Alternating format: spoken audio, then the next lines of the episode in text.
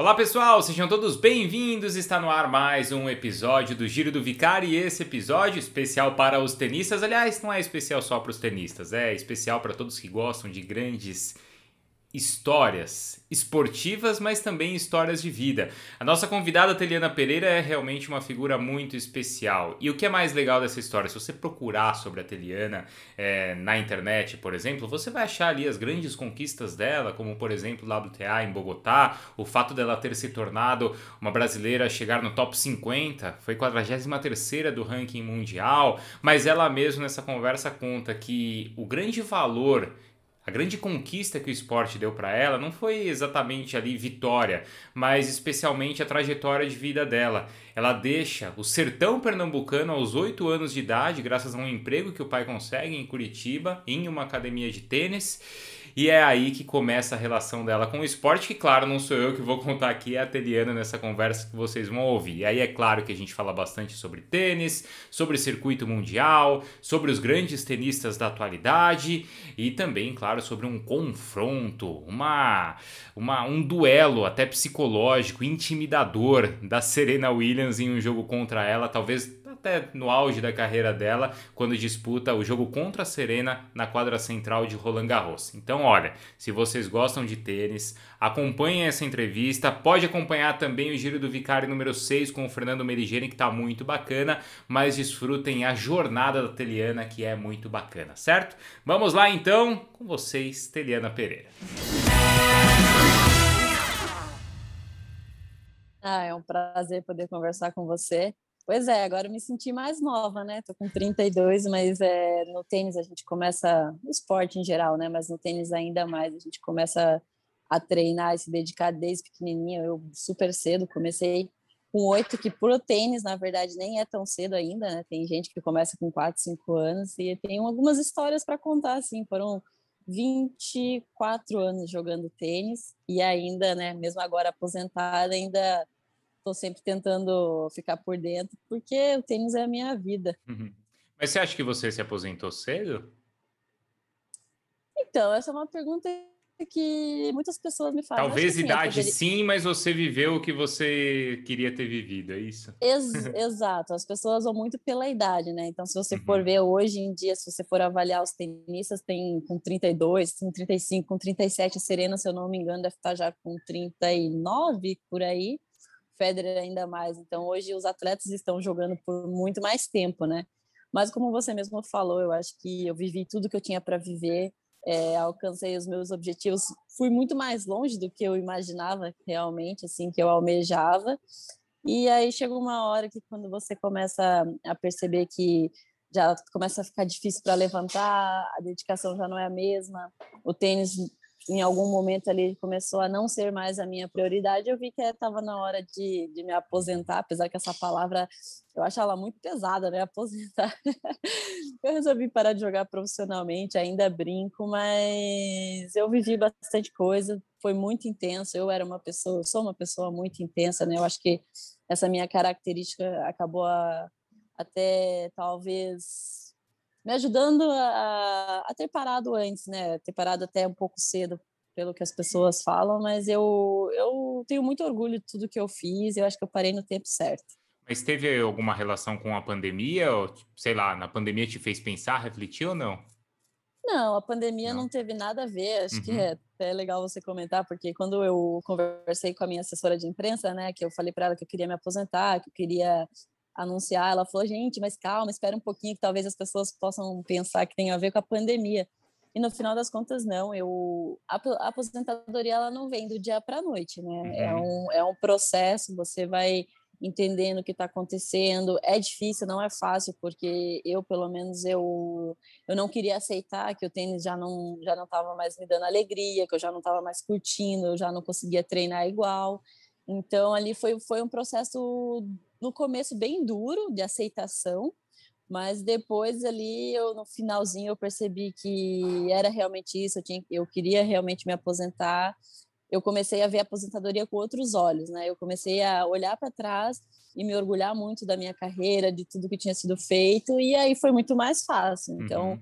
eu diria que eu fiquei pelo menos uns dois anos no processo ali, entre na, na dúvida se realmente queria me aposentar ou não, e aí tinha momentos que eu queria, que eu não aguentava mais, aí tinha momentos que eu pensava, não, mas eu ainda sou muito nova, eu ainda posso dar mais. E aí, quando eu cheguei num certo dia que eu vi que realmente estava na hora de guardar as raquetes, e foi, foi um momento de muita alegria, o momento que, que eu anunciei, eu achei que ia ser um momento triste, e no final das contas, não, foi um dia sensacional. Eu recebi mensagens incríveis, eu parei para pensar e começou a passar um filme na minha cabeça, né? Todos aqueles anos, todo aquele aquele esforço, treino, porque realmente é duro jogar tênis, é um esporte muito complicado, mas foi um, um dia de muita alegria, na verdade. Uhum. E assim, o que é o grande barato do tênis talvez seja justamente o que te desgasta, que é, são as viagens, né? Você está cada dia num lugar, cada dia num torneio. Ao mesmo tempo que você joga por você, você deve também ter uma pressão psicológica grande. Você tem que estar tá sempre 100% concentrada. O que é o grande barato também é o que desgasta. Ah, com certeza. O tênis é um esporte muito solitário, né? Eu acho que o fato da gente, por mais que a gente esteja com um técnico, fisioterapeuta, eu, durante uma boa parte da minha carreira, eu não tive isso, porque eu não tinha condições financeiras de viajar sempre acompanhada, então ia acabava indo sozinha. É desgastante, mas ao mesmo tempo eu acho que o tênis ele é um esporte que te ensina muito, ele te, ele te torna um ser humano é, mais preparado para a vida, né? Então eu chegou um momento ali que eu já não estava mais suportando as viagens, igual você falou, né? Todas as vezes que as pessoas perguntavam, ah, o que, que você faz? Eu, ah, eu sou tenista. Ah, você viaja muito? assim? viajo o ano inteiro. Ai, que show, que lindo, não sei o que lá. e eu por dentro, não, gente, não é essa maravilha. Até porque a gente viaja bastante, mas a gente não conhece os lugares. É muito difícil você ter tempo. E quando você tem tempo, muitas vezes você não tem cabeça. Você acabou de perder um jogo duro, você quer descansar, quer ficar no hotel. E eu, né, como eu era, como eu reagia a esses momentos, eu era uma pessoa que eu ficava muito clube, hotel, hotel, clube. Eu não me permitia viver fora por uma característica minha, assim, de achar que quando. que hoje eu penso, né? Era uma besteira, né? Mas a gente aprende. É, eu achava que se eu ficasse saindo muito, eu ia perder o foco, eu ia perder. não ia estar descansando para o próximo torneio. Então, essa, essa vida realmente é muito. ela é muito dura, mas ela é maravilhosa também. Eu quero deixar bem claro que é vida uhum. boa. É, a gente, ainda mais depois de um certo nível, né? Quando você alcança certos torneios, onde você só vai para torneios incríveis, você tem toda aquela estrutura realmente preparada para te receber, aí fica, fica mais fácil. Mas é. O tênis, principalmente o tênis feminino, é um meio onde as mulheres ainda não, não, não se faz muita amizade. Então, o tênis feminino acaba sendo um pouquinho mais duro, mas ninguém tá ali, ninguém tá ali para fazer amizade, tá todo mundo para tra todo mundo trabalhar. E aí, às vezes, você acaba, né, chegando ficando amiga mais próximo de alguém, mas é raro esses, esses mas, momentos. Mas você acha que é diferente no circuito masculino? Eu acho, eu acho que a mulher ela ainda é, é a mulher ainda é mais fechada, a mulher ela é extremamente ela está sempre competindo, ela é muito competitiva, então mesmo fora da quadra ela tem um pouquinho mais de dificuldade em, em relaxar. Eu falo isso muito pela experiência que eu tive quando tinha os torneios nisso, eu via que os homens conversavam mais, saíam para jantar, e a mulher não, a mulher ela fica mais no seu cantinho, com a sua equipe. Tanto que, se você for né, realmente parar para pensar, o, as mulheres, principalmente as tops, né, elas viajam sempre com sparring, né, alguém para treinar com elas. É muito difícil você ver isso no masculino. Os homens eles treinam entre eles, né? A mulher não, a mulher ela já fica mais, ela leva uma pessoa para poder treinar, para ela não ter que treinar com as outras meninas. Então aí você já vê a, a diferença de, de, entre um circuito e outro e como a mulher ela é um pouquinho mais mais fechada, ela vive mais no mundo dela, mas é lógico que você tem amizades ali. Eu tenho uhum. várias meninas que eu mantive, eu consegui manter ali a, a amizade, mas é não é tão simples quanto o masculino. Uhum. Por que, que você disse que o tênis prepara para a vida? Qual é a grande lição assim que você tem? O que, em que sentido que te preparou? Olha, eu acho que não. Eu falei o tênis porque é meu esporte, né? Claro. Mas eu acho que o esporte em si ele te torna uma pessoa melhor. Você aprende a lidar com as dificuldades, você aprende a ter disciplina, resiliência. E eu falo isso que foi isso que eu aprendi. Eu com 12 anos eu estava na França tendo que me virar. Imagine uma criança. Eu era uma criança, né? E ali eu aprendi que eu tinha minhas responsabilidades, que eu tinha que aprender a falar línguas, que eu tinha que aprender a lidar com culturas diferentes, porque cada dia você está num lugar diferente. Então, o francês é de um jeito, o americano é de outro, e assim vai. Então, eu acho que, fora isso, eu acho que é muito da disciplina, sabe? Eu acho, eu, eu estudei em escola pública minha até a oitava série e, e, eu acho uma pena que a gente hoje a gente não não tenha esse incentivo para o esporte, porque o esporte ele a vida ela te cobra bastante, né? Eu acho que o esporte ele cobra ainda mais, porque é uma competição. E o fato de ter jogado tênis e ter aprendido a, que eu tinha que acordar no horário, que eu não podia chegar atrasada no treino, que eu tinha que dar mais ali para poder ganhar o jogo, que eu tinha que fazer um pouco mais no treino para se eu quisesse ter melhores resultados, me ensinou a trabalhar duro, mais, mas também de uma forma inteligente. Eu aprendi a conhecer o meu corpo, eu demorei bastante até, eu acho que o fato de eu ter me machucado tanto é, durante a minha carreira também tem a ver com isso com, conforme foi passando o tempo, eu aprendi a me respeitar, eu aprendi a como trabalhar. Então, imagina você pega isso e leva para a vida, que é o que acontece, né? Isso tanto ah, na vida em família, na vida em relacionamentos, a gente tem que estar tá sempre tendo jogo de cintura, pensando na evolução. Então, eu acho que é uma pena nós brasileiros a gente não apoiar o esporte. E eu não digo só no esporte profissional, porque é muito difícil você se profissionalizar. Mas o esporte é exatamente por, por praticar. Criança desde pequenininho ajuda a desenvolver a criança, é, o corpo. Então, só tem coisa boa. Mas tem uma diferença no que você está falando, né? Entre o esporte amador e o profissional. O amador, você só tem o bônus da história, que é toda essa evolução que você falou. O profissional te cobra muito, né? Nesse sentido, você acha que é saudável, assim? Olha, é uma bela pergunta. Eu, é. em vários momentos, para mim, não foi saudável. Uhum. Mas eu acho que hoje em dia a gente tem formas de trabalhar isso, né? Eu, durante a minha carreira, eu, eu pequei por não ter trabalhado a parte mental. Eu poderia ter feito um acompanhamento com psicólogo, terapeuta, e isso teria me ajudado, e talvez isso teria me permitido jogar até mais tempo, porque teve um momento ali que mentalmente eu estava muito cansada, porque é uhum. é muita competição, é muita exigência e todo dia, e não é só na hora do jogo, do play, é, é na hora do treino. Quando a gente está fora, mesmo quando a gente está descansando, a gente está pensando no tênis, então não consegue relaxar a mente. Então é diferente. O amador realmente, você vai aquela parte do lazer e aí curte, pega e vai embora, né? na competição uhum. não. Na competição a gente está focado o dia inteiro e acaba em vários momentos eu falo por experiência, eu, eu raramente conseguia relaxar, raramente conseguia curtir a, a, a parte boa, né? Mas é eu acredito que você na tua profissão você também tem as dificuldades. Eu acho que é, tudo que eu passei no tênis vou passar em na, na minha próxima carreira e todas as outras pessoas que estão em outras profissões também têm a cobrança, tem a exigência e a parte mental também é dura. Então é é meio que, na verdade, é geral isso. Uhum, uhum. É, Oteliana, agora tem assim, muita coisa boa, né?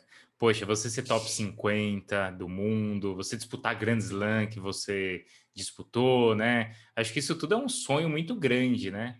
Você, poxa, de repente tá em Roland Garros ou tá em Nova York, isso deve ser fantástico. É uma experiência incrível e eu acho que a, minha história ela é ainda mais mágica porque imagine eu saí do sertão nordestino, com meus pais saíram, né? Meu pai principalmente foi o mais corajoso da história. Ele saiu do sertão, foi para Curitiba e conseguiu um emprego, caiu no tênis, que é uma coisa assim, eu nem sabia o que era quando era pequenininha. Então a, a nossa história ela é uma história de superação. Eu acho que é, o mais, mais mágico de tudo não é nem ter chego no top 50. Eu acho que tudo que eu aprendi, tudo que eu vivi, as pessoas que eu conheci, os lugares que eu conheci, isso é muito mágico. Então, eu fico pensando quantas crianças não não gostariam de ter tido essa oportunidade e eu tive. Então eu me sinto muito privilegiada, eu até agora é engraçado porque depois que você para, você começa a reviver. Eu, hoje eu tenho um pensamento diferente, então todas as vezes que eu falo que eu, eu percebo o que tudo que eu conquistei e como é realmente mágico, né? Então é sensacional jogar Grand Slam. Desde, na verdade, assim, o tênis é, a, ele é tão incrível hoje, pensando que desde a primeira vez que eu peguei na raquete até a última vez só foi conquista. E mesmo, e mesmo as partes que não foram tão boas, elas foram incríveis. Então, você tem que saber avaliar. E eu, hoje eu vejo que eu sou uma pessoa muito sortuda. Eu o Didier, né, que foi o francês que deu oportunidade não só para mim, mas para minha família inteira, assim, é... eu sou uma raridade, eu torço, eu gostaria, né, daqui para frente de poder ajudar e que outras crianças tenham essa oportunidade que eu tive. Então, eu me sinto muito privilegiada. Como é que é essa, essa história? Você saiu lá, né, de, do sertão, né, pernambucano, aí você vai para Curitiba, certo? O seu pai Isso. tem essa. Exato. Ele já tinha um trabalho, ele foi procurar, e como é que entrou o tênis nessa história? Na verdade, o meu pai ele, ele foi para Curitiba sozinho e aí ah. ele foi na verdade muitos fazem isso né eles vão para o sul principalmente para conseguir um uhum. trabalho, uma condição melhor de e vida. E se encontra então, essa condição, depois a família vai, né? Isso. Né? Aí meu pai foi, ficou dois anos em Curitiba, conseguiu um emprego justamente nessa academia. Antes ele, ah. antes ele ah. trabalhou em construções, aí depois, no último ano, ele conseguiu esse emprego na academia de tênis. Aí ele viu que estava tudo certo, que ia dar, que ele ia poder continuar lá trabalhando. Ele voltou para o sertão e buscou. Aí todos nós fomos, aí todos nós fomos para Curitiba. Aí meu pai continuou trabalhando na academia, né? Ele foi só buscar a gente. E quando ele chegou, aí quando nós chegamos em Curitiba, aí os todos, nós somos em sete irmãos, todo mundo começou a, a estudar. Em sete. E, meus... e, o que que seu pai fazia lá, Teliana, na academia? Meu pai, meu pai fazia geral, ele cuidava tá. da limpeza, ele uhum. aprendeu a arrumar as quadras, ele cuidava do bar da academia, tu, ele fazia tudo. E aí o, os meus irmãos mais velhos começaram a ir para academia para poder ajudar ele no que precisasse. E aí meus irmãos, que foi o, a Leila e o Renato, começaram a frequentar. E eu também, aí eu comecei a querer ir também. Eu falei, ah, eu, eu estudava de manhã e à tarde eu ficava em casa fazendo nada. Eu falei, eu também quero ir. E eu comecei a frequentar. Nisso, o DJ, que era o dono da academia, como a gente ficava lá a tarde inteira, até a noite, até meu pai fechar a academia, a gente começou a brincar de tênis. Aí ele dava raquete pra gente, a gente ficava ali brincando até que o Renato começou a jogar e eu adorava ver meu irmão jogando, né? O Renato jogou durante muito tempo e depois ele me treinou, ele viajou comigo, era meu técnico, né? E aí eu, comecei a jogar com oito anos, só que quando eu comecei, eu joguei meu primeiro torneio com nove, daí eu ganhei meu primeiro torneio e, e assim, os, os, principalmente os primeiros anos, eu não perdia, quase não perdia. E o Didier começou a perceber que eu podia, né? Eu tinha jeito, eu tinha jeito para o tênis. E com 12 anos ele me levou para a França, porque como eu, eu, só jogava no Brasil, principalmente ali no sul, que era mais perto, que eu não tinha dinheiro para ficar viajando, e eu ganhava tudo, o DJ sempre me ensinou, ele sempre me falava que o tênis não era aquilo, né? Que eu, eu só ganhar não era uma realidade, que eu tinha que aprender a perder. Então ele me levou para a França para jogar uns torneios para eu poder realmente ver o que era tênis. E ali eu joguei, joguei dois torneios, lógico que eu perdi, né? Tomei uma surra de todo mundo e fui assistir um torneio profissional que ele ele me perguntou: "Você quer jogar profissionalmente?" Eu era nova, eu falei: "Sim, sim", né? Nem sabia o que estava falando, na verdade. Uhum. E aí ele me, me levou para assistir um torneio. Foi ele a primeira vez que eu vi até a Venus Williams, vi a Nathalie Tuziak, e foi mágico. Então, foi assim que o tênis entrou. Mas eu, quando eu e todos os meus outros irmãos, quando a gente começou a frequentar e a jogar tênis, era só para brincar mesmo, era porque não tinha nada para fazer. E aí a coisa foi ficando séria. É, muito séria, né? E, poxa, de repente é o que você falou, nem passava pela sua cabeça, e aí, de repente, você tá. Em poucos anos, você tá num, numa quadra de Grand Slam, numa chave principal. É. É, foi, foi mais ou menos assim, tanto que uhum. eu joguei o meu, o meu primeiro Roland Garros, né, meu primeiro Grand Slam, eu joguei, eu tinha 15 para 16, eu já jogava Olha. 18. É, e foi é uma das é uma das experiências mais legais, as lembranças mais legais que eu tenho aqui. Quando eu cheguei em Roland Garros, é, eu olhei aquilo, entrei no clube e o DJ estava comigo, né? E aí minhas pernas começaram a tremer, imagina, eu tinha 16 anos, aí eu começou a passar um filme na minha cabeça, porque eu, eu sempre fui muito realista, né? Eu sabia de onde eu tinha vindo e eu sabia da oportunidade que eu estava tendo, então eu valorizava muito aquilo. E no meu primeiro jogo, lógico que eu perdi meu primeiro jogo, eu saí da quadra e o DJ me perguntou: "E aí, como é que foi o jogo? Tal, o que que você achou?" Eu falei para ele: "Eu não consegui jogar. As minhas pernas só pararam de tremer no segundo set." Mas eu acho legal, né? Porque eu acho que eu, os meus pais sempre me ensinaram isso, né? Que a gente tem que valorizar as oportunidades, porque a gente não sabe se vai ter outras. Então, eu, desde pequenininha, eu sempre tive muita responsabilidade, eu sempre tive uma gratidão muito grande né, pelo Didier, por tudo que ele estava fazendo, não só por mim, mas por toda a minha família. E o tênis acabou mudando não só a minha vida, como da minha família inteira, né? Hoje é, tá todo o meu irmão o Renato uma, a gente tem uma academia de tênis em, em Curitiba. Todos os meus irmãos estão super encaminhados, tem todo mundo com profissão, todo mundo indo bem, então e na verdade essa é a nossa realidade hoje, mas poderia ter sido muito diferente. A gente podia estar no Pernambuco agora, lá no sertão, tentando sobreviver, que é o que muitos dos meus primos da, da família, da minha família até hoje tentam fazer. Então, Deus deu uma grande oportunidade, a gente soube aproveitar. É, que chega a vocês através do DJ e através do esporte, né? Como, né, como é, isso foi colocado assim na vida de vocês e como o esporte muda. E como é uma realidade diferente, né? Você sabe que em 2019 eu, você deve conhecer, né? Eu fui lá onde, na Flórida, no centro lá do Boletieri, tênis, né? Uhum. Que hoje é a IMG Academy. E aquilo é uma coisa assim fantástica, né? Porque ao mesmo tempo em que hoje, hoje o complexo é enorme, porque não envolve só tênis, mas envolve todos os outros esportes, tem um, um colégio ali para os americanos, mas a parte do tênis com incontáveis quadras e com jovens assim que estão que tem essa oportunidade lá, como eles preparam, né? Tem gente de todas as idades, desde criança até as pessoas mais velhas, né, que vão lá justamente para jogar, mas como é uma oportunidade diferente, né? Como é uma formação tão diferente. No seu caso foi meio assim, por acaso, como a gente está falando. E, como a gente está distante disso, né, Teliana? Ah, infelizmente, né? A gente está distante. É, é, eu, é legal você até falar sobre isso, né? Porque as primeiras vezes que eu fui para os Estados Unidos, é, você joga tênis em qualquer lugar. Qualquer lugar tem quadra pública, qualquer pessoa tem acesso. Acho que até na Argentina, até na Argentina tem, né? A gente lá também, né? Mas eu acho que é, que é, é que é incrível. É incrível. E, lá, é. Então qualquer pessoa tem acesso ao esporte. E isso é fabuloso, como eu já falei. O esporte a gente pode usar de várias maneiras.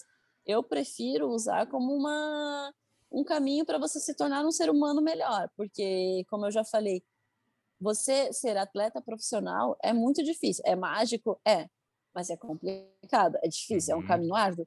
Então, assim, por que, que a gente não pode primeiro começar a pensar no esporte como uma maneira de dar oportunidade para pessoas que não têm, para você ser um ser humano melhor, para inclusão social. Tem, tem inúmeros. A gente pode fazer, a gente pode usar o esporte de várias maneiras. Então, eu acredito, né? Eu vejo assim, no Brasil a gente ainda está muito longe disso. Mas por quê? Porque eu acho que não é a prioridade, né? Eu acho que a gente tem que começar a rever as nossas, as nossas prioridades. Então, eu joguei as Olimpíadas do Rio em 2016. E, e é, é, sempre o mesmo comentário, né? Todas as Olimpíadas é a mesma coisa. Pô, a gente tá sempre atrás, por que, que o Brasil. Ah, os brasileiros amarelam. Ah, é sempre assim. Mas não, gente, a gente tem que começar a ler desde lá, desde o começo, da base, qual o apoio que nossos atletas têm. E é isso, assim, eu estou falando do tênis, me faltou muito apoio, mas mesmo assim, eu tive, eu tive a oportunidade. É, e os outros esportes? Tem atletas que não, que não têm, que não têm o que comer, é triste. E aí depois você vai cobrar, não, não dá para cobrar. Então a gente tem que dar, a gente tem que dar a, a oportunidade, a gente tem que dar os meios para aí sim poder crescer. Eu acho que eu falo do esporte, mas a gente tem que melhorar a nossa educação, a nossa saúde, tanta coisa para melhorar, né? Então, que às vezes até me sinto meio mal tá falando aqui de, do esporte, que tem coisas que vêm antes. É, mas é isso, né? A base é educação, né? Se você tem educação, você você vai colher aí frutos aí, consequências em todas as outras áreas. Euteliana, no começo da conversa você falou da sua idade, né, de aposentadoria, e a gente comparou com outros, né, com a Serena, com o Federer, né? É, você acha que o esporte vai permitir essa longevidade, pra, principalmente do tênis, né, que a gente está falando? Ao mesmo tempo que o jogo se torna mais rápido, ele também, né, muitas outras coisas evoluem ou não, quando a gente fala de Serena e de Federer, se a gente levar para o futebol, também a gente vai falar do Cristiano Ronaldo e do, do, do e do Messi. É, isso, é, o esporte ele vai ser mais longevo para os grandes atletas ou não? Esses caras são absolutamente fora da curva. Bom, eu acho que sim, nos, nos dois. Eles são muito fora da curva, mas eu acho que tantas, como você mesmo falou, né? É, hoje em dia a gente tem várias maneiras de trabalhar, tudo evoluiu, então eu acho que o atleta hoje ele consegue jogar por muito mais tempo e eu acho que cada vez isso vai aumentar. É, se você for ver anos atrás, as meninas chegavam no topo muito mais cedo, os homens também. Hoje não, hoje já chega com mais ah, idade. Você lembra assim, Martina Hingis, 16 anos, né? Exato. Hoje, Exatamente, hoje é difícil, ainda tem? Tem, principalmente no, no tênis feminino, né? Mas é. É verdade. Mas eu acho que o, o esporte, e na verdade não só esporte, né? Na vida, a gente está vivendo mais, a gente está tá tendo inúmeras é, melhorias para a gente poder é, ter uma qualidade melhor de vida. Então, graças a Deus, que bom. Eu, é, eu acho que sim, hoje dá para jogar muito mais tempo mas eu acho que o principal no esporte, na verdade, não é nem tanto. Lógico, a parte física é extremamente importante, né? Uhum. Mas eu acho que é mais a parte mental, porque é tão duro. Se você consegue é, durar mental, se você conseguir é, curtir cada vez mais, viver realmente aquilo, hoje em dia dá para você jogar muito mais tempo. Só que, lógico, o jogo está mais rápido, você tem que acabar. Eu acho que você vai evoluindo também, né? Eu vejo assim, eu comecei jogando tênis de um jeito e conforme foi passando o tempo, eu tive que me adaptar, porque vai mudando, vai evoluindo. Nos meus últimos, principalmente nos meus dois últimos anos, eu percebi ali que ali eu já tinha que ter uma evolução maior, eu tinha que ser uma, uma jogadora mais agressiva, não dava mais para ficar contando tanto só com a parte física, que sempre foi né, o, o meu forte. Então é questão de adaptação e para você se adaptar, você tem que mentalmente, tem que ter uma cabeça flexível, você tem que aceitar isso, né? Então, acho que falando de esporte, eu acho que a parte mental é, é essencial. Você tem que evoluir principalmente nisso. Imagina onde esses atletas buscam inspiração, né? Porque assim, né? Ou motivação, né? Motivação em continuar. Porque talvez ali com Federer, com Nadal, com Djokovic, né? É, eles têm essa disputa entre eles, né? Mas a própria Serena, assim, né? Poxa, tá tanto tempo. A gente tá falando da Serena da época que mesmo o Federer, eles estavam, eles são da geração do Guga, né? E ainda estão aí, você, você tem que ter uma motivação que não deve ser fácil encontrar. Eu acho que além de, da motivação, porque esse, esses jogadores eles não jogam mais por dinheiro. dinheiro é. já não, não, não dá para você se sustentar nessa, né? Mas eu acho que é o amor. Eu acho que o que, o que permite eles e o que motiva uma Serena, vou falar da Serena, uhum. ainda estar no circuito é o amor e ao mesmo tempo é uma é uma vontade muito grande de, de cada dia ser melhor. Então eles estão sempre querendo mais, porque assim, você for parar para pensar o que, que a Serena pode ganhar de muito, sei lá, mais do que ela já tem. Não, não tem tanta coisa, mas é, é uma obsessão, é uma obsessão em se superar. Na verdade, ali é ela com ela mesma, sabe? Então, acho que isso que mantém ainda, não sei até quando isso vai durar, porque isso aí para mim é total dela, é uma coisa ela com ela mesma, não uhum. tem mais nada de fora que venha. Então, se você não ama o que você faz, por mais que você tenha essa obsessão em querer mais e mais e mais, não sustenta. Então, para mim é o amor, é a paixão pelo esporte, a paixão pela profissão.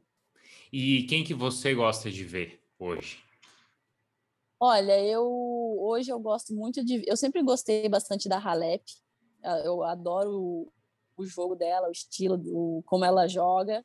A Serena também, mas é, é, tanto tempo já vendo a Serena, né? Eu acho que hoje o que mais, o que me prende é, é ver novas meninas chegando. Eu gosto muito da Bart, é, que mais? Eu gostava muito, tenho visto pouco, mas é porque também ela teve um probleminha, né? Então ela acabou ficando um tempo fora, mas a Azarenka é uma menina que eu gosto muito de, de ver jogando, mas hoje eu acho que a que eu mais gosto mesmo é a Halep. No masculino não precisa nem perguntar que a resposta sempre, vai ser sempre a mesma. Então vamos Nadal, falar dos Nadal, mais Nadal. novos, então, vai. Ah, é Nadal, é sempre Nadal?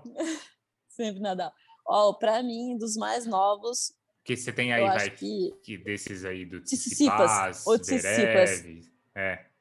Não, o Tsitsipas para mim é o melhor de todos. Eu acho que ele tem um jogo completo. ele me lembra muito o Guga jogando. E como eu vi pouco o Guga jogando, quando eu vejo ele na quadra, eu adoro, que eu fico sempre relacionando. E eu acho que ele tem um jogo moderno, né? Eu acho que ele é, ele é muito completo.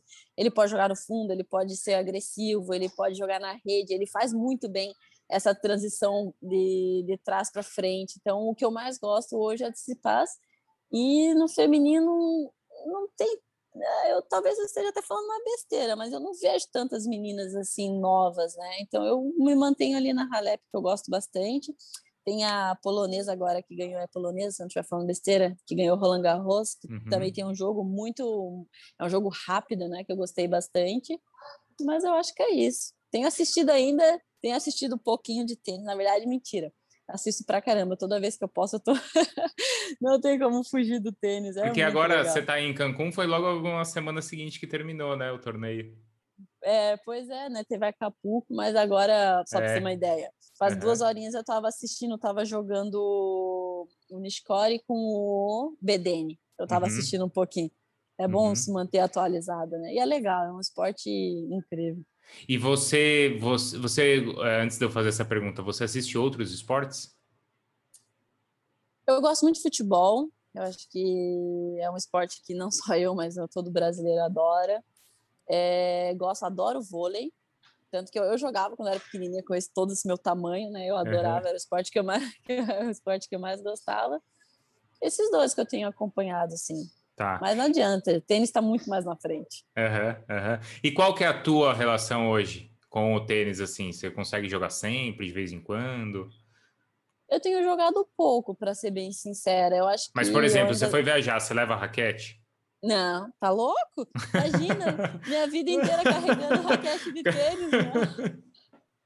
Não, não, eu, eu, eu tenho jogado bem pouco, na verdade. Eu jogo, sei lá, ah, devo jogar duas vezes por mês, assim, não passa muito disso. Mas eu, mas eu tô sempre na academia, tô sempre vendo a, a criançada jogar, meu, né, meus irmãos dão aula, então eu tô sempre lá. Eu tenho jogado bastante beach tênis e paddle. E tá na moda o beach tênis agora, né? Tá na moda, é muito legal. Mas assim, eu vou, eu vou confessar, eu comecei jogando bastante quando eu logo quando eu me aposentei do tênis, eu comecei a jogar pada. Pada, pada, pada, adoro, muito legal. É, e no sul, Aí, você ainda mora em Curitiba? Moro em Curitiba. É, porque né? Santa moro... Catarina, principalmente Paraná, né, é muito forte. Isso. Aí comecei a brincar de beach tênis também, né? Eu, ah, vamos lá, vamos ver como que é isso aqui. Aí comecei, agora estou nos dois, estou no beach tênis, no paddle, e esses dias estava meio doida, falei, ah, não aguento mais, só faço esporte com raquete. Que agora o legal é descobrir outras coisas, né? Uhum. Só faço esportes com raquete, eu quero fazer alguma coisa que não, não envolva raquete. E fui fazer futevôlei. Olha aí. Gente, gente, que desastre, sério. Meu Deus do céu, eu preciso, eu preciso ficar ali pelo menos uns três anos morando lá com a Natália Guitter para ver se ela ensina um pouquinho, Isso. porque é horrível. Você sabe que a Natália jogava muito bem tênis, né? Ah, é? É verdade? Ela, jogava, ela, joga, ela jogava muito bem Mas tênis. Mas você conhece ela? Aí... Conheci, porque a gente jogava os mesmos torneios, né? Então, ah, eu até tá. mandei mensagem esses dias para ela e falei, Natália, pelo amor de Deus, cara, que, que é isso? Eu jogo horrível. Fiz uma aula de futebol e acho que não vou voltar nunca mais, porque não tem futuro. Porque você falou assim: ah, ó, peraí, tem aqui uma quadra, tem uma rede no meio, eu preciso passar a bola para lá, isso eu sei fazer. eu pensei, mas não, não consegui, não. Mas eu, eu, tô, eu, na verdade, sim, eu adoro todos os esportes, uhum. eu assisto muito. Mas, querendo ou não, tem que ficar com os esportes de raquete, porque se depender do pezinho aqui, ferrou. A mão, a mão continua calejada, né? Mais fácil. Sim. Mas quando você vai lá brincar no beach tênis, por exemplo, no paddle, o pessoal fala assim, ih, a Teliana tem que ganhar dela, porque tem isso, né? Às vezes os caras querem, assim, né, falar que ganhou de você e tal, né? Não tem? Sim, é terrível, né? Porque eu tô lá só para me divertir, eu não quero mais competir, né? Nos últimos é. dois anos ali que eu tava jogando, eu já não tava mais com a mesma, já não tava mais na mesma vibe de competir. E aí eu vou jogar beach tennis e pada, eu quero brincar. Só que a menina aqui não sabe brincar, porque ah. tudo que eu vou ah. fazer, eu quero fazer bem. Então, as primeiras vezes que eu fui jogar beach tênis e pada, eu fui, eu fui de bobeira, fui tranquila. Aí comecei a dar mais, né, jogar com mais frequência, já comecei a me cobrar. Aí agora, nessa semana, eu falei, não, quer saber, eu vou dar um off de esporte, não vou fazer mais nada, porque eu já tava ficando com a cabeça ruim de novo. Onde é que não eu posso melhorar, né? Já fica é... olhando o adversário. Exato, e aí, putz, aí comecei a me frustrar, né? Eu falei, não, não, o que, que é isso? Mas é, tem muito isso, mas eu, eu jogo mais com, com amigos, eu jogo bastante com meus irmãos, com pessoas que eu sei que não vão ficar, tem que ganhar, tem que ganhar. Então eu tô mais na vibe, por enquanto, só de de divertir mesmo. Às vezes, quando tem esses jogos assim, né? Eu, como eu acabo tendo muito contato com o pessoal do futebol também, os ex-jogadores, às vezes, quando tem jogo assim, o cara quer ganhar do ex-jogador, quer dar um drible no ex-jogador, quer bater no ex-jogador para falar como se o cara tivesse que provar alguma coisa, né, Teliana? Pois é, mas eu vou te falar, é... tem muito ex-jogador de futebol que joga tênis, né? E ele uhum. nenhum, eu, eu não conheço nenhum ex-atleta que vá fazer outro esporte que não fique bitolado, que não queira ficar bom, e fica é. naquela loucura, ah, eu quero melhorar isso aqui, não sei o que lá. No final das contas, a gente tem, a gente tem uma dificuldade muito grande de desligar isso, né? De simplesmente só curtir. Não, a gente já vai com aquele negócio e não sabe brincar. Então, tem que, tem que ter essa chavezinha de só curtir. É. Só que aí você vai jogar contra as pessoas que querem ganhar de você de qualquer jeito, e aí a gente não quer perder, a gente não sabe perder, uhum. e aí fica naquela. Ah, não é à toa que vocês são profissionais e são campeões, né? Vocês têm essa isso né, internamente que outros que outros que ficaram pelo caminho não não têm, né? Quando você estava contando ali atrás do que tem assim no circuito feminino, né, essa disputa assim, você viveu alguma situação assim curiosa? é, constrangedora, assim, dessa, dessa guerra fria, assim, que existe entre as tenistas? Olha, eu, eu sempre fui uma, na verdade, assim, eu fazia muita, eu fazia parte desse grupo de, de ser reservada, né? Eu sempre, tá. eu sempre fiquei no meu lugar, assim, lógico que tinha umas meninas, principalmente as sul-americanas, que eu me dava super bem, mas histórias, assim, eu, eu tenho poucas, para ser bem uhum. sincera, mas eu tenho uma legal, que foi quando eu fui jogar contra a Serena em Roland Garros. É, né, eu tava, tava eu, o meu técnico e meu ex-marido, né? E a gente tava, eu só viajava com, eu, eu tava num Grand Slam, então aí eu me permitia ter dois, mas normalmente eu viajava só com um. E aí, antes de você entrar na quadra, você vai para uma área para aquecer e nessa área normalmente fica só os dois jogadores. E aí eu chego, eu cheguei na área ali para para aquecer e tava Serena a Serena e mais uns 35 caras, né? Não entendi nada, né? Eu já, ali eu já me senti pequenininha, né? Falei, meu Deus do céu. Aí eu tô lá aquecendo, comecei a fazer meu humilde aquecimento, né?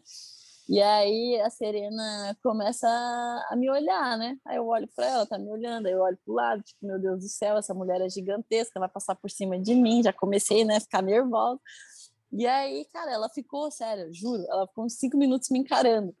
E aí, como ela ficou me encarando, eu comecei a dar risada, porque eu pensei, meu, você não precisa me encarar, não, só que olhar eu já tô intimidada. E aí eu virei assim, comecei a dar risada pro, meu, pro, pro Renato, né, pro meu técnico e tal, e aí ele, o que, que foi? Eu, puta, cara, a Serena tá nervosa, ela tá me encarando, eu vou pegar ela, falei brincando, né.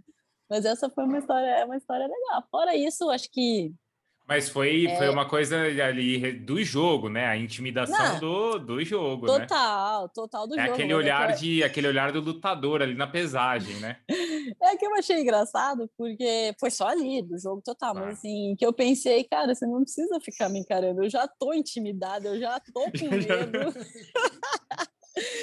eu só quero entrar na quadra e pelo menos ganhar um gamezinho para não tomar 12, mas também se eu tomar 12, eu vou ser só mais uma no, na, na tua lista, então tá tudo certo.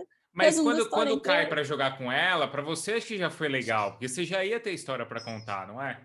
Foi uma experiência incrível. É, eu vou contar para os meus filhos, vou contar, vou contar para os meus netos. Acho que, poxa, ter jogado contra a Serena e num Grand Slam, e eu acho que um, melhor, um dos melhores cenários é o seguinte, porque você pegar uma jogadora dessa na primeira rodada é horrível, né? Porque a chance de você ganhar é mínima. Uhum. Mas eu peguei na segunda rodada, ou seja, já tinha feito um jogo, já tinha quebrado o gelo, já tinha ganho uma grana, então não tinha cenário melhor. Então foi uma experiência incrível, foi maravilhoso. Eu nunca tinha jogado numa quadra né, central ali em Roland Garros. Eu tinha Tem jogado em um Wimbledon, sim, eu joguei contra a Halep, e aí eu joguei na quadra central, que foi maravilhoso também.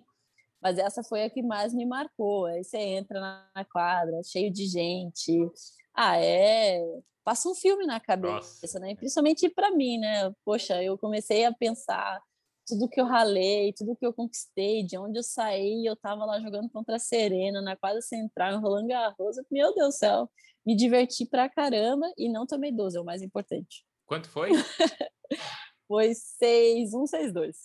Felipe Chatrier, né? Você tá lá, hein? Não, essa foi na Só de você falar, eu já... Ah, foi na Suzane Lengua. Só de você foi falar, a gente já fica imaginando e arrepiado, assim. Você sabe quem contou uma história para mim, assim, muito parecida com a sua? Foi a Malrin Maggi. Pô, a gente tá falando da Malrin, né? Que é uma figura, poxa, uma campeã olímpica. Aí ela contou uma história muito parecida, que ela foi, acho que era não mundial, não lembro em que ano, e ela tava na área de aquecimento e viu a Marion Jones. Ela falou, caramba, uhum. Marion Jones ali, né? E aí ela falou assim, Marion, a gente pode tirar uma foto? Ela olhou e falou assim, não. E aí a Mauri falou, me, me, quebrou também, me quebrou, me Caramba. intimidou ali, porque. Mas foi assim, né? Era do jogo, né? Era do. do, do, do... E aí a Maureen falou: ali eu também aprendi como eu precisava jogar contra as minhas adversárias nesse sentido, assim, né? Exatamente, exato. Eu acho que o fato de você conviver, eu nos primeiros anos, é, eu olhava para Serena, olhava para todas elas, Sharapova, Ivanovic, e eu ficava, caramba. E aí, conforme vai passando o tempo, você vai entendendo como é, é que funciona, e você, e você começa a a perceber que você faz parte daquilo. Se você está ali, é porque você também merece, você tem aquele espaço, você conquistou, ninguém te deu de graça. E aí que você começa a ver com outros olhos. Eu acho que, é, voltando, acho que a gente falou sobre isso, sobre o a gente está tão longe, né? O Brasil, a gente está longe do, dos melhores, que é falta essa falta essa união dos atletas, principalmente de poder, eu, na época que eu estava no meu auge, de ter outras meninas novas ali convivendo comigo, porque isso quebra o gelo. Eu demorei, principalmente no comecinho, eu demorei uns dois anos para entender como é que funcionava, entender que eu merecia estar ali. O fato de você conviver faz com que você se sinta, né, você realmente faz parte e você consegue jogar melhor, você consegue né, entender o circuito. Então, uhum. é, mas no começo não é fácil, não. Não é, é, mas é isso, a sequência de competições, né, com muitos atletas que eu converso, nadadores principalmente, falam, cara, os americanos, todo final de semana os caras estão competindo, então todo final de semana eles estão sob pressão, todo final de semana eles têm que entregar um resultado, então quando chega numa outra competição, isso desde que o moleque tem 10 anos, então quando ele tá com 20, 24 em uma Olimpíada, o cara já tá num ambiente que não é desconfortável, né? Aquilo né? ali é normal para ele, é. Né? Então ele sabe que ele tem que ir lá só fazer o que ele sabe fazer, o que ele estava é. treinando, e é isso aí. É a gente não, quando a gente chega, fica uau, e aí tudo é coisa de outro mundo, e aí a gente acaba travando na hora que tem que jogar, é o que, o que é uma pena, eu acho que é o dia a dia, né? E outra. E essas crianças que né, não têm ainda oportunidade porque estão começando, eu acho que é extremamente importante eles conviverem com os outros atletas, os que já estão lá, porque isso já vai é, isso já vai na verdade quebrando o gelo, já vai eles vão eles começam a entender desde pequeno como que funciona. Então, uhum. depois quando chega com, sei lá, 20 anos, aquilo ali é normal e aí a chance de ter melhores resultados é muito maior. Uhum. Helena, obrigado, viu? pela sua atenção. Poxa, foi tão bacana a gente conseguir marcar assim. Eu sei que você deu uma pausa aí também nas suas férias para falar comigo, então tenho certeza que eu valorizo isso muito e, e, acho que valeu a pena porque é muito bacana conhecer esse seu, essas suas histórias também. Eu que agradeço, Bruno. Um prazer falar com você e falar um pouquinho novo, né? Reviver um pouquinho essas histórias que fica só na cabeça e quando é. eu conto, Uhum. Eu começo, começo a passar um filme e às vezes até me emociona, é muito legal. Muito obrigada. Um, um beijão, um prazer gigantesco falar com você. Valeu.